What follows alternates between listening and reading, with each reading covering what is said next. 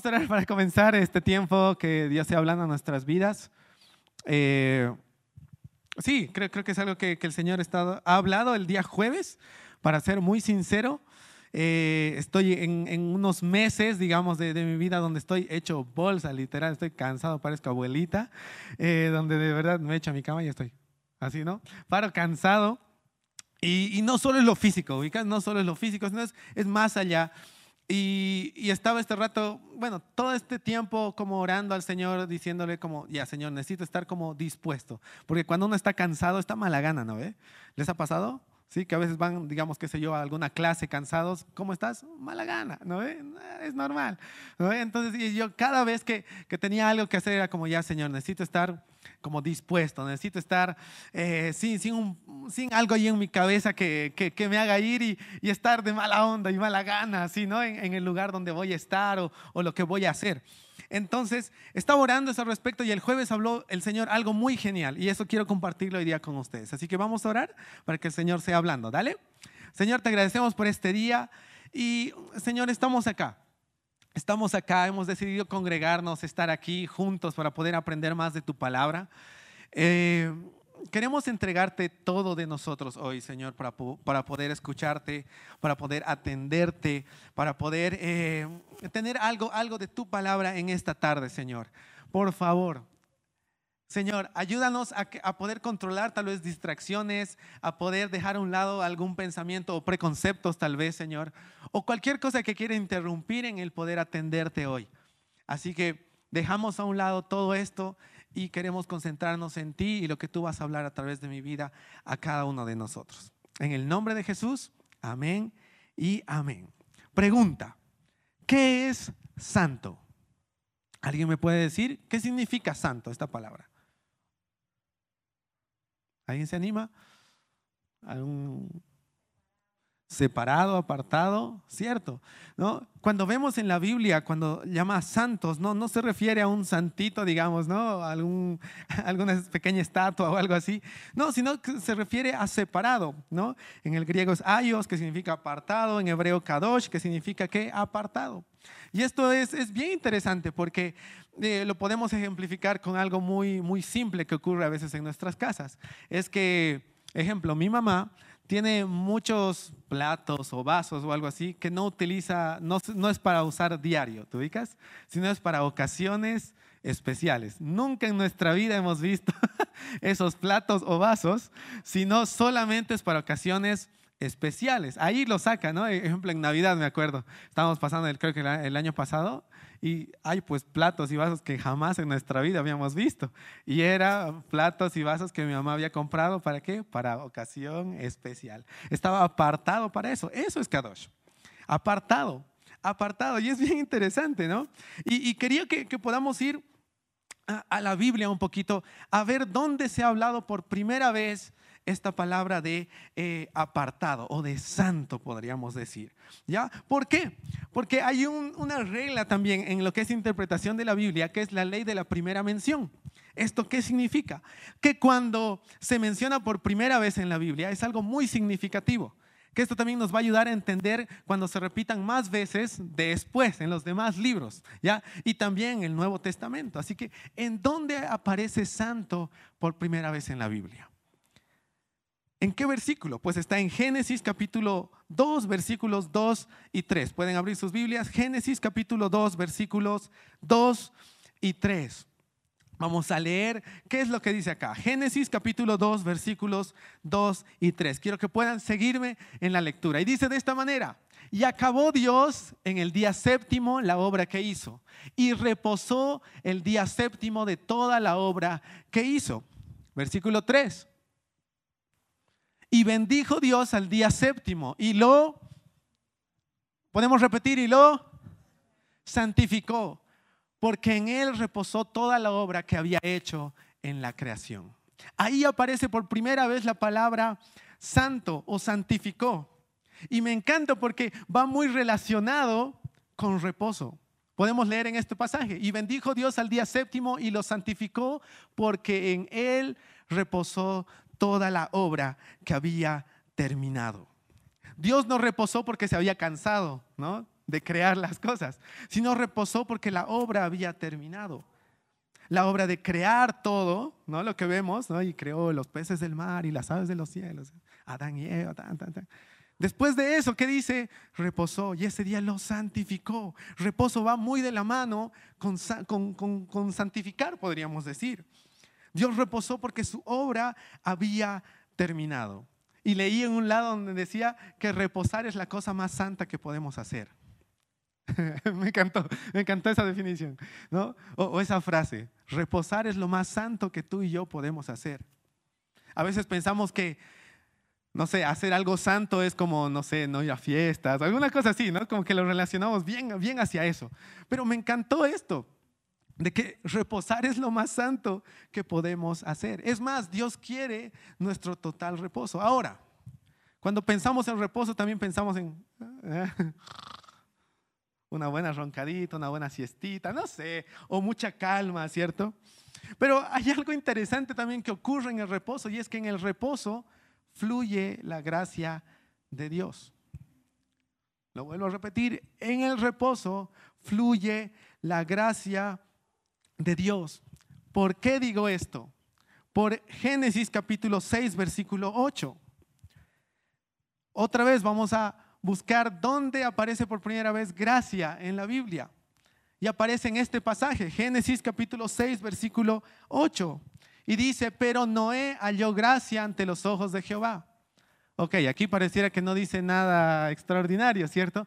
Pero la palabra Noé, bueno, el nombre Noé, tiene el significado de reposo.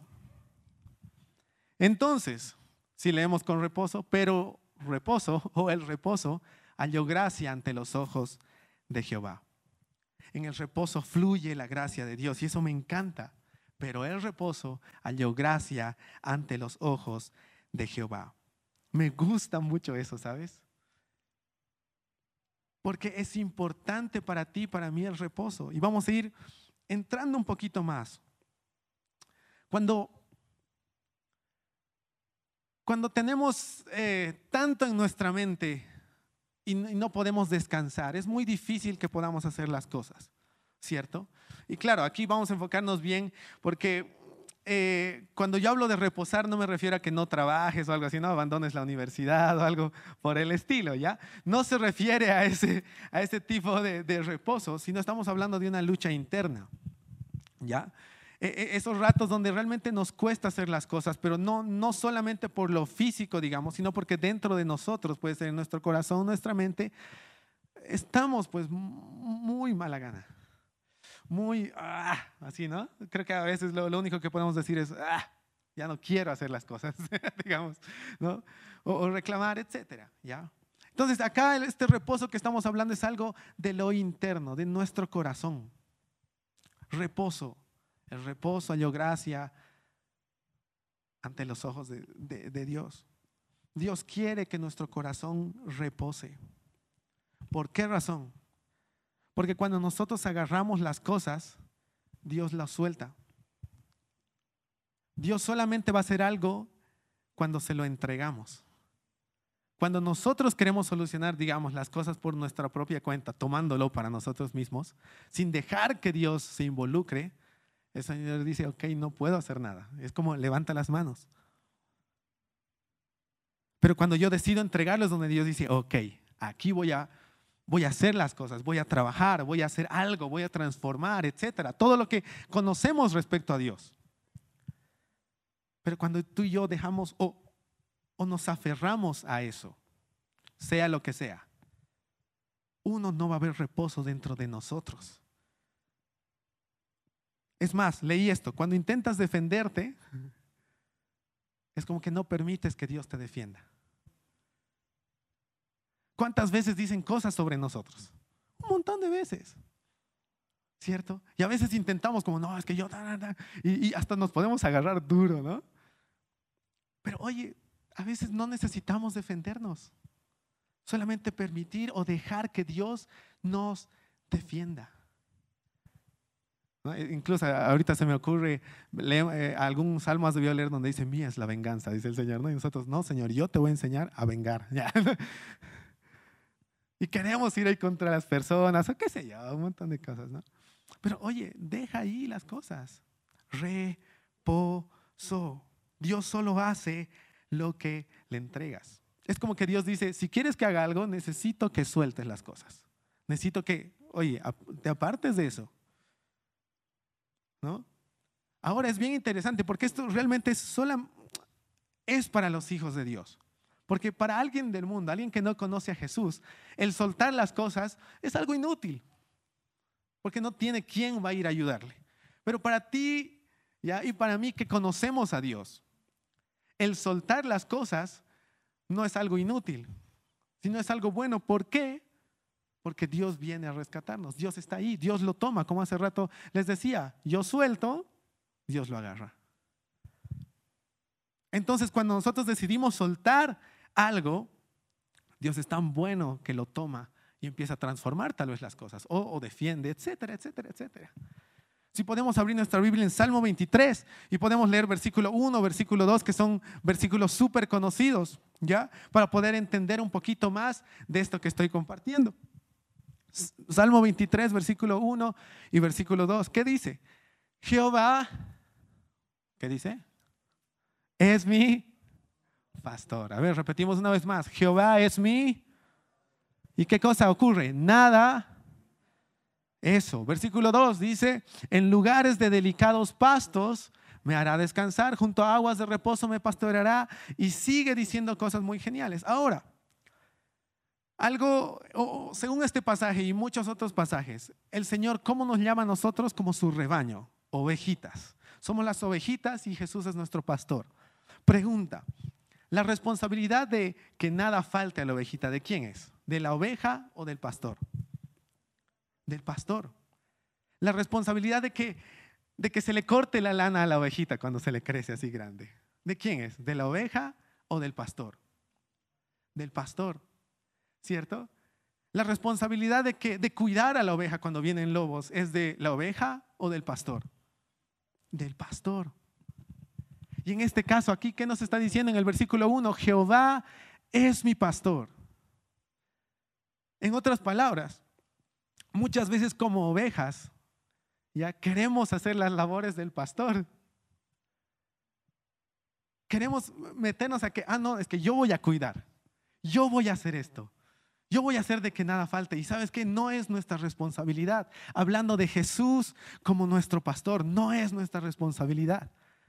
Cuando a veces intentamos transformar a una persona, Muchas veces hacemos el esfuerzo e intentamos a full cambiar a una persona, pero ¿sabes qué? No es nuestra responsabilidad. Esta es responsabilidad del Espíritu Santo. Él es quien pone convicción de pecado, de justicia, de juicio, etc. No tú, no yo, no una canción, es el Espíritu Santo. Entonces tenemos que saber, ok, ¿qué me corresponde a mí hacer y qué no me corresponde a mí hacer? Por eso es que tú y yo tenemos que animarnos a reposar porque aquí en el versículo 2 decía, ¿no? Junto a aguas de reposo me pastoreará, en pastos verdes me hará descansar. Es como que tenemos el descanso disponible y como, no, Señor, yo voy a trabajar. Una cosa así, en lo espiritual, estoy hablando espiritualmente hablando, ¿cierto? Espiritualmente hablando de lo interno, de lo interno, dentro de nosotros, nuestro corazón.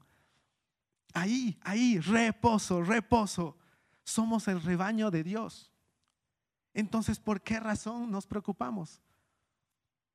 Es una pregunta tan simple, pero llega a ser tan profunda a la misma vez, que te sopapea, pues es, ¿no Si somos su rebaño, ¿por qué es que nos preocupamos por ciertas cosas?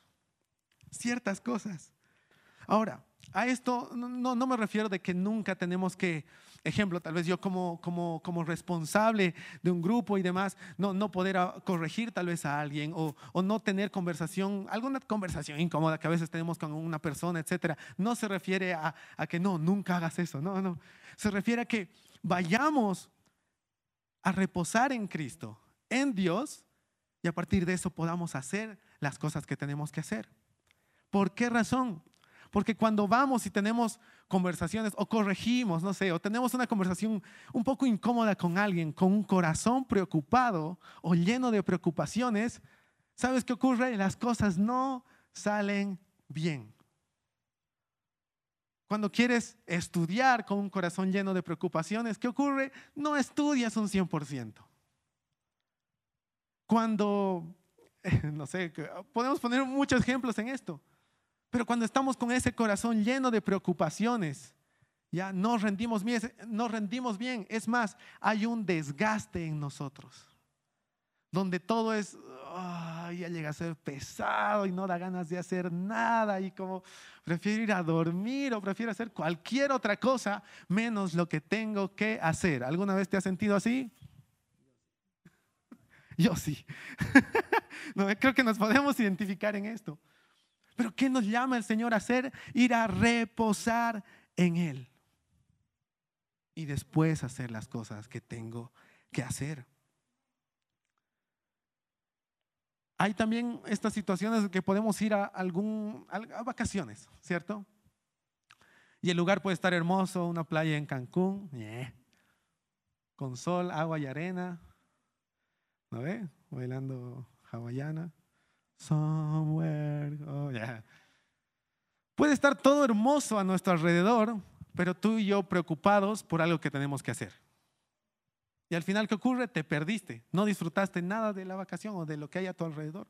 ¿Ocurre muchas veces eso? Sí, ocurre muchas veces. Sabes, la vida es un, es un viaje, ¿cierto?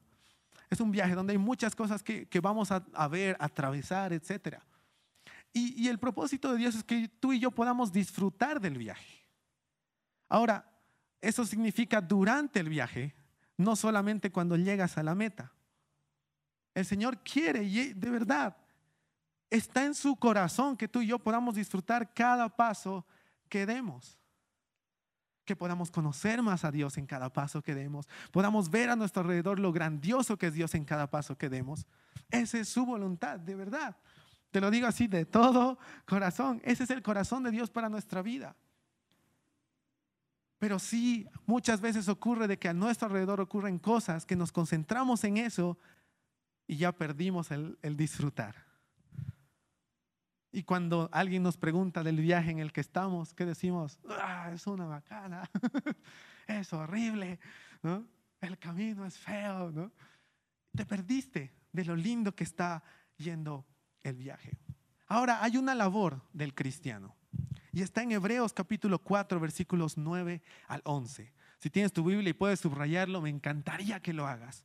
Hebreos capítulo 4, versículos 9 al 11.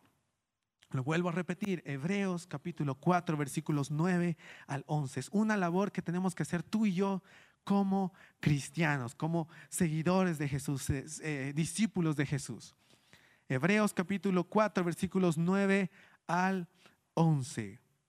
¿Lo tenemos? Sí, sí, ahí está. Gracias, Alvarito. ¿Ya? Y dice, por tanto, queda un reposo para el pueblo de Dios porque el que ha entrado en su reposo también ha reposado de sus obras como Dios de las suyas, hablando del Génesis, lo que leíamos hace un rato atrás, versículo 11. Procuremos pues, me encanta el idioma cochalo que tiene la Biblia, ¿no? Procuremos pues entrar en aquel reposo para que ninguno caiga en semejante ejemplo de desobediencia. La versión nueva traducción viviente dice, así que todavía hay un descanso especial en espera para el pueblo de Dios. Pues todos los que han entrado en el descanso de Dios han descansado de su trabajo tal como Dios descansó del suyo después de crear el mundo. Entonces, hagamos todo lo posible por entrar en ese descanso. Pero si desobedecemos a Dios, como lo hizo el pueblo de Israel, caeremos. Si, vemos en el Antiguo Testamento, la historia en general va en esto de que el pueblo de Israel estaba, oh ya Señor, te amamos y tal, pero después quisieron hacer las cosas a su manera, en sus fuerzas, y metían la pata, y ocurría esto, y ocurría el otro, y ocurría el otro. Rueda así e, e, esos pasajes. Pero acá que dice el Señor, me encanta. Procuremos pues entrar en el reposo que Dios, que Dios lo hizo. Es decir, toma la misma actitud que Dios hizo al momento de crear el mundo. Y ese pasaje que decía, descansó. Después de, de que la obra estaba terminada, descansó. No porque se había cansado, sino porque la obra había sido terminada, entonces descansó. Tengamos esa misma actitud. Y aquí quiero que vayamos a Efesios. Efesios capítulo 2, versículos 4 y 7. ¿Ya? Efesios capítulo 2, versículos 4 y 7. Y ahí, eso, bien Alvarito, gracias. Ahí lo vas a tener, porque aquí me vas a ayudar harto. ¿ya? Y el Arturo acá también me va a ayudar. ¿Qué ocurre en este pasaje? Vamos a leerlo primero y de ahí me vas a ayudar, ¿ya, Arturito? Y dice, del 4 al 7, dice, pero Dios, que es rico en misericordia, por su gran amor, con que nos amó, aún estando nosotros muertos en pecado, nos dio vida juntamente con Cristo. ¿Puedes repetir conmigo juntamente? Ahora con ganas, juntamente. Gracias. Por gracia sois salvos. Versículo 6. Y juntamente, repetimos una vez más, juntamente. Eso, con Él, ¿qué cosa? Nos resucitó y asimismo nos hizo sentar en los lugares celestiales con Cristo Jesús. Versículo 7 para mostrar en los siglos venideros las abundantes riquezas de su gracia en su bondad para con nosotros en Cristo Jesús. Volvemos al versículo 5, 5 y 6. ¿Ya, Alvarito? Ahora sí, vente, Arturito, vas a estar aquí.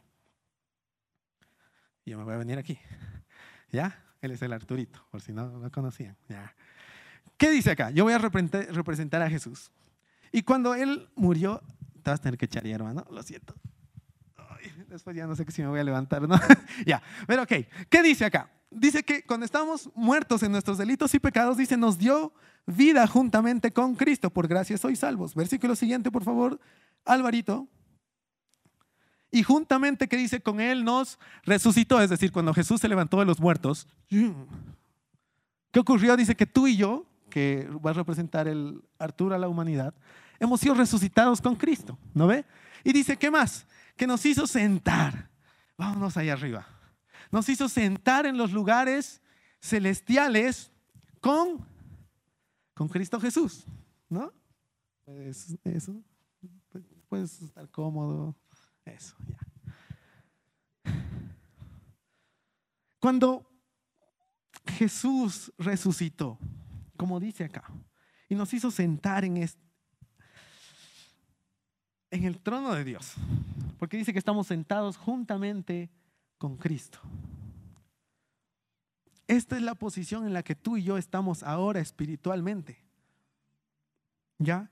Dice, para mostrar, nos hizo sentar en lugares celestiales con Cristo Jesús para mostrar en los siglos venideros las abundantes riquezas de su gracia en su bondad para con nosotros en Cristo Jesús. Vamos a ir a otro pasaje, Efesios también, capítulo 1, versículos 20 y 23, al 23, perdón capítulo 1, Efesios capítulo 1, versículos 20 al 23, que está hablando también un poco de esto. Dice, la cual operó en Cristo, está hablando de, de, lo que ocurrió en Cristo, ¿ya? Resucitándole los muertos y sentándole a su diestra en los lugares celestiales ¿Ya? Ahora, ¿qué dice acá? Sobre todo principado y autoridad y poder y señorío, y sobre todo nombre que se nombra, no solo en este siglo, sino también en el venidero.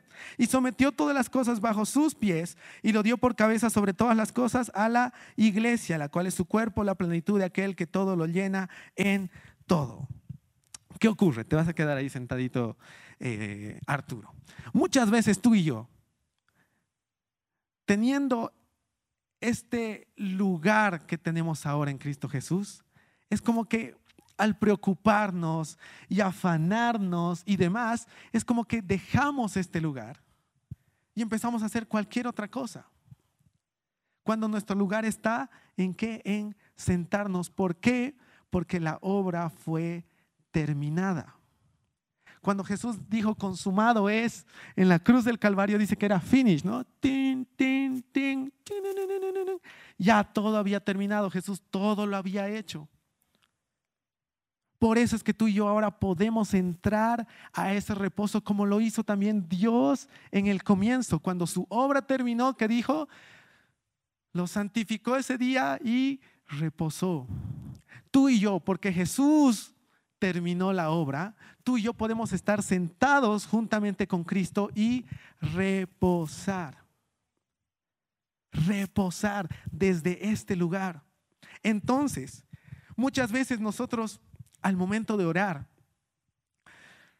Ya, lo, lo voy a decir de esta manera. Muchas veces cuando estamos tan afanados con las cosas que están ocurriendo dentro de nosotros y no reposamos, lo que es bueno incluso lo podemos convertir en algo malo. ¿A qué punto me voy? Ya, sí, vamos a ver esto. Hice una imagen, ya hice una imagen que primero vamos a leerlo, perdón, Hebreos 3.12, ¿ya? Hebreos 3.12, Hebreos 3.12. Está hablando sobre el corazón malo. Para Dios, ¿qué es el corazón malo en el Nuevo Testamento? Ya porque a veces decimos corazón malo y, uy, no, pues estos malvados, ¿no?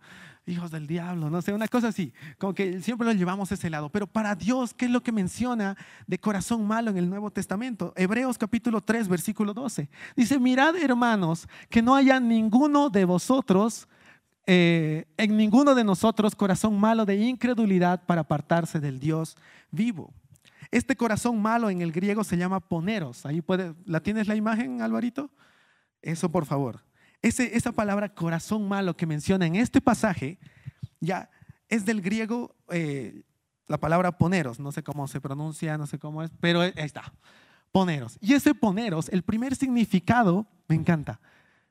Dice ahí que es lleno de labores, esfuerzos, molestias, presionado y acosado por labores. Esa es la primera explicación o el primer, sí, el primer significado de corazón malo en este pasaje.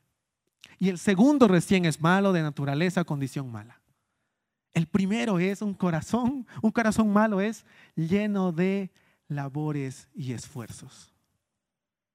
Al ver esto, para mí ha sido como un sopapo, porque al yo intentar hacer las cosas en mi esfuerzo,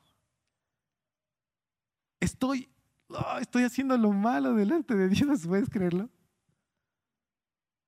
Porque ahora lo que me corresponde hacer es estar en reposo, sentado al lado de Cristo. Eso no significa que no es que vamos a no hacer nada, ¿te ubicas? Lo que hace rato les decía, entramos en reposo y ahí hacemos las cosas. Este esta es nuestra posición, nuestro corazón, nuestro espíritu. Está representado por el Arturito reposo. Y a partir de ahí es que hacemos las cosas, no con un corazón lleno de preocupaciones. Y sabes que el enemigo siempre va a poner un montón de cosas en nuestra mente. Incluso muchas veces va a agarrar y va a decir, mira, ¿tú piensas que la obra está terminada? Pues no, la obra no está terminada. Porque no hay frutos, no se ve. Incluso va a ir más allá. ¿Sientes que la obra ha terminado? No siento nada. ¿Ves? La obra no ha terminado. Incluso puede ir más allá. Vas a escuchar un montón de voces donde te van a decir, no, la cosa no, no está bien, no ha terminado. ¿Realmente está Jesús ahí adentro? No. Y aquí es donde tú y yo tenemos que ponernos firmes.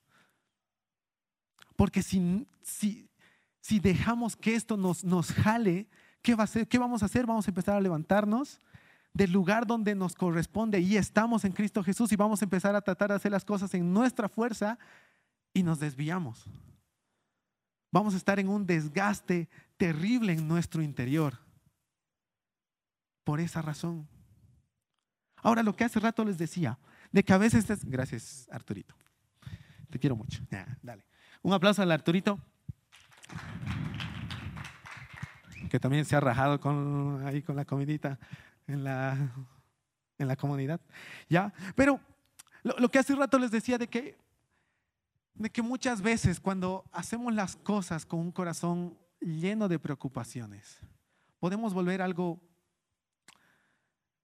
algo bueno en malo, yo decía, pero creo que lo, correcto, acá lo, lo, anoté, déjenme buscarlo, es que este, usar algo bueno y llenarla de labor el reposo puede volverse un trabajo, puede ser pesado. Voy a dar un ejemplo, la oración. La oración en realidad debería ser como el, lugar donde vayamos a y, y, tener como un descanso porque estamos en comunicación con Dios, ¿cierto? Comunión con Dios. Pero muchas veces ocurre de que orar no nos pesa. ¿Te ha pasado? ¿Te ha pasado? A, mí sí me ha pasado. donde cuesta. ¿no? Y a veces no da ganas, es como, ah, podemos poner ahí ir a la iglesia, servir, no sé, un montón de cosas, ¿ya? Pero voy a ponerme con esto de, la oración, ¿ya? Con, este ejemplo de Pedro. Pedro se cae dentro del agua cuando está saliendo, ¿no ve? A, caminar sobre el mar. ¿Y qué gritó? Jesús, sálvame. Lo hizo una sola vez. No dijo, ay Señor, por si acaso, por si te olvidas, por favor, sálvame una vez más. Y, una vez más, ¿no? Y es como, te voy a mandar algún mensaje o algún correo, no sé, etcétera. Un montón de cosas. Y a veces ocurre de que tú y yo pedimos una vez a Dios y volvemos a pedir y volvemos a pedir y volvemos a pedir. Y sabes que eso es cansador. Porque en lo natural incluso no estamos viendo como una respuesta, por eso seguimos pidiendo, ¿cierto? Pero Señor, ya pues, por, si te has olvidado. Sabes, cuando tú y yo estamos en reposo, la oración cambia. ¿Sabes por qué razón? Porque yo ya no voy a orar por la victoria, tratando de alcanzar la victoria. ¿Por qué? Porque la obra fue terminada. Si no voy a empezar a orar desde la victoria. Desde aquí, esta es mi posición. Ya no por la victoria, tratando de querer alcanzarla, sino desde la victoria porque Jesús ya lo ganó. ¿Qué ocurre? Pedimos, Señor, mira, esto ha pasado y necesito tu ayuda en esto. Señor dice, ok, ya lo hice en Cristo Jesús. Gracias, Señor. Gracias, Señor. Y empezamos a agradecer hasta que se manifieste en lo natural hasta que se manifieste en lo natural. Entramos en reposo, no salimos de acá. No salimos de acá porque sabes el enemigo, eso es lo que está queriendo hacer este tiempo. Lo tenía muy fuerte en mi corazón eso. Que quiere hacernos salir de la identidad, del lugar donde nos corresponde estar. Como leímos en Efesios. Dice que Dios al sentarse acá, ¿no? Jesús al sentarse acá, Dice que todo está bajo sus pies. Sobre todo principado, autoridad, poder, señorío, sobre todo nombre, que se todo aquí abajo. Todo ahí abajo. Entonces, este es el lugar espiritualmente donde tú y yo estamos ahora. Tal vez no lo sientas, puede ser que sí. Es más, creo que yo nunca me he sentido como que, oh, estoy allá. Nunca lo he sentido, pero lo creo porque así dice la Biblia. Y me animo a creer en eso. Y a partir de ahora es como, ok, si el enemigo quiere con todo lo demás distraerme, ¿cuál va a ser mi respuesta? No me voy a mover de acá. Porque yo ya pedí a Jesús, pedí al Señor. Y hoy solamente estoy agradeciendo hasta que esto se manifieste. Es decir, que todo lo que yo estoy queriendo agarrar o quiero yo solucionar, lo suelto. Lo suelto para que Dios lo agarre y Él haga su obra. Él haga su obra. Reposo. Reposo.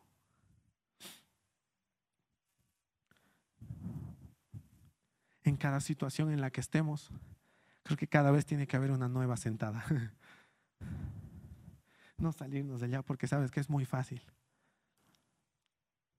Por eso, y mira, cuando estábamos haciendo la lista con el Kevin de las canciones, ¿no? Para cantar hoy, la hacemos cuando el martes, miércoles, no me acuerdo qué día hemos hecho. Pero yo estaba hecho bolsa, como ya les dije hace rato. Porque recién el jueves, como que, uy, he tenido algo sobre esto. Y me acuerdo que le dije, Kevin, ya tengo la canción que tenemos, una de las canciones que hay que cantar. Ya, me dice, ¿cuál? Jesús es el centro, le digo, ¿no? La que hemos cantado al final, ¿no? No sé por qué, pero lo tenía ahí. Lo tenía, lo tenía. Decía, esta, esta, tenemos, tenemos que darle, tenemos que darle. No sé por qué, pero tenemos que darle. Y ahora, viendo esto, estudiando esto, para mí es como, gracias Señor. Porque tú con esta canción me estás ayudando a confesar, a declararlo, de que tú eres el centro, no yo. De que tal vez yo quiero solucionar las cosas, yo quiero Tal vez me siento indispensable, puede ser, para solucionar algo, para hacer algo. Pero sabes, cuando Dios se encarga, Dios se encarga. lo puede hacer contigo, con otra persona. Tiene sus maneras, ¿sabes? Sus maneras. Lo que nos corresponde es soltar y entrar en reposo. Y a partir de, de aquí o lo que tengamos que hacer es hacer las cosas con un corazón en reposo, no lleno de preocupaciones. Porque sabes que el camino que nos queda todavía es muy largo. Hay mucho por hacer. Y esto no es una carrera de 100 metros, como varias veces han debido escuchar. Es una carrera larga. Y tú y yo necesitamos estar descansados para seguir esa carrera. Y sabes, te estoy diciendo esto estando hecho bolsa. de verdad, ahorita mucho me he cansado de solo subir y bajar. Pero eh, no solo físicamente, ¿sabes? Y me encanta decirlo. Porque hay harto que tenemos que hacer. Pero tenemos que hacerlo en sus fuerzas, no en nuestras fuerzas. Lo que necesites está en Cristo, al lado. Estás en el mismo lugar, espiritualmente. ¿Ok? Nos pondremos de pie. Oh.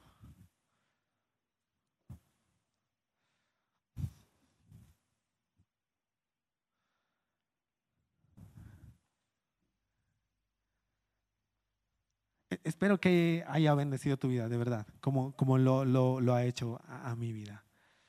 Porque creo que es algo que de verdad lo, lo, siento muy, muy fuerte dentro de mí. Así que daremos gracias. Daremos gracias. Gracias, Miquita. daremos gracias a Dios por su palabra. ¿sí? Señor, te agradecemos porque eres, eres bueno.